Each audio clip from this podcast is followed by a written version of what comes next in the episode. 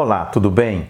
Você já deve ter percebido que eu gosto muito de contar historinhas, de trazer à memória fábulas de Isopo que nós aprendemos quando criança e nem sabemos muito bem quem nos ensinou. Mas essas histórias eu as conto porque elas têm um poder muito grande de persuasão e de nos ensinar coisas que nós não damos muita atenção.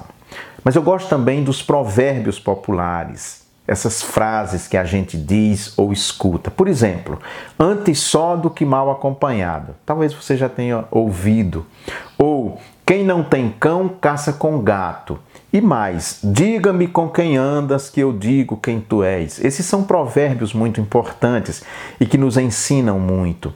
As pessoas nem sempre prestam atenção para a vida, as pessoas não dão atenção para o cotidiano e para certas nuances que a vida nos apresenta.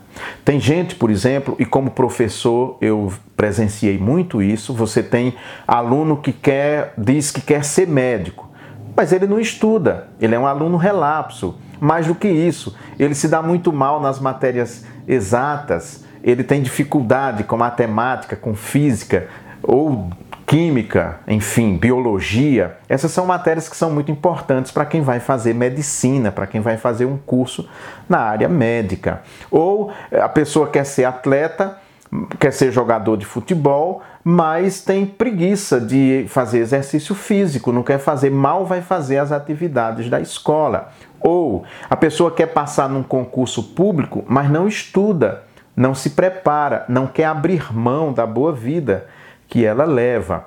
Quer perder peso, mas não quer passar fome, ou não quer comer uma comida mais organizada, mais racional, diet, alguma coisa assim. Então a gente não percebe muito essas coisas da vida e entra em grandes contradições por causa disso e tem até dificuldade, porque às vezes a gente não se conhece, não faz aquele exercício de Sócrates, o filósofo, depois de ouvir o oráculo de Delfos. Conhece-te a ti mesmo. Então, se eu quero ser um advogado, eu preciso estudar muito para passar no vestibular, preciso estudar muito durante o curso para passar no exame da OAB e conhecer muito de leis, ter uma memória fabulosa para passear no Código Penal, na Constituição, no Código Civil com facilidade, com maestria. São esses que vão se destacar na vida. Se você então quer exercer uma profissão, você precisa se dedicar, você precisa fazer a sua parte. Ah, lembrei de outro provérbio: faça a sua parte que eu te ajudarei. É sobre isso que eu encerro esse bate-papo contando uma historinha.